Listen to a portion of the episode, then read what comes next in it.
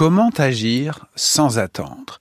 Il y a un problème tout à fait particulier dans l'expérience de l'attente, dans l'expérience de l'attente euh, d'un mal, bien entendu, mais aussi dans l'expérience de l'attente d'un bien, et peut-être euh, dans l'expérience de l'attente tout court, c'est qu'elle peut nous paralyser. C'est que pendant l'attente, évidemment, le sujet se bloque, s'arrête et semble simplement figé dans l'attente de cet avenir qui pourra alors déclencher son action. C'est le cas même quand dans une expérience euh, très négative, nous attendons que cela aille mieux pour agir. Nous sommes certes révoltés, inquiets, mais nous nous disons attendons que les choses se clarifient, attendons d'y voir plus clair avant d'agir. C'est le cas, par exemple, aujourd'hui pour certains et certaines face à, au grand danger du, du moment présent, par exemple, et avant tout à l'expérience des catastrophes climatiques possibles, encore représentées comme possibles ou à venir, est tellement disproportionnée que nous ne savons pas comment agir. Attendons d'y voir plus clair, ou bien face à des catastrophes annoncées, des risques politiques majeurs, eh bien nous savons que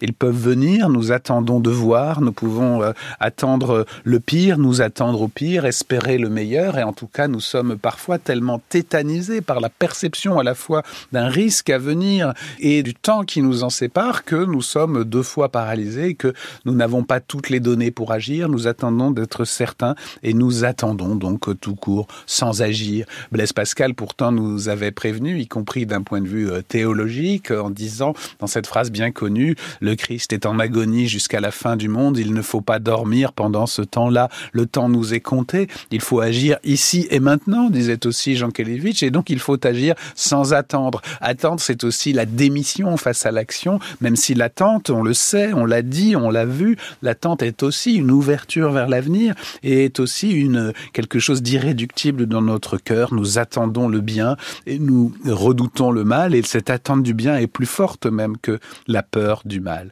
Mais il faut pourtant agir sans attendre. Devant une négativité, justement, il ne faut pas seulement attendre qu'elle se résolve toute seule, elle attend de nous une action.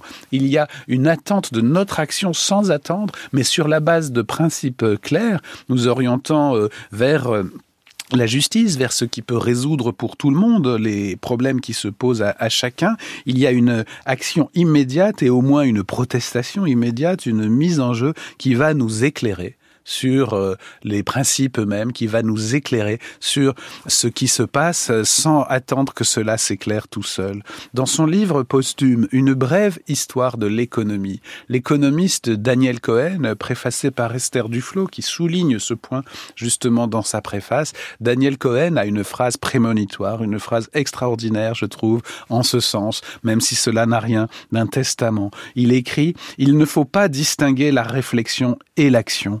C'est en faisant les choses qu'on transforme son imaginaire.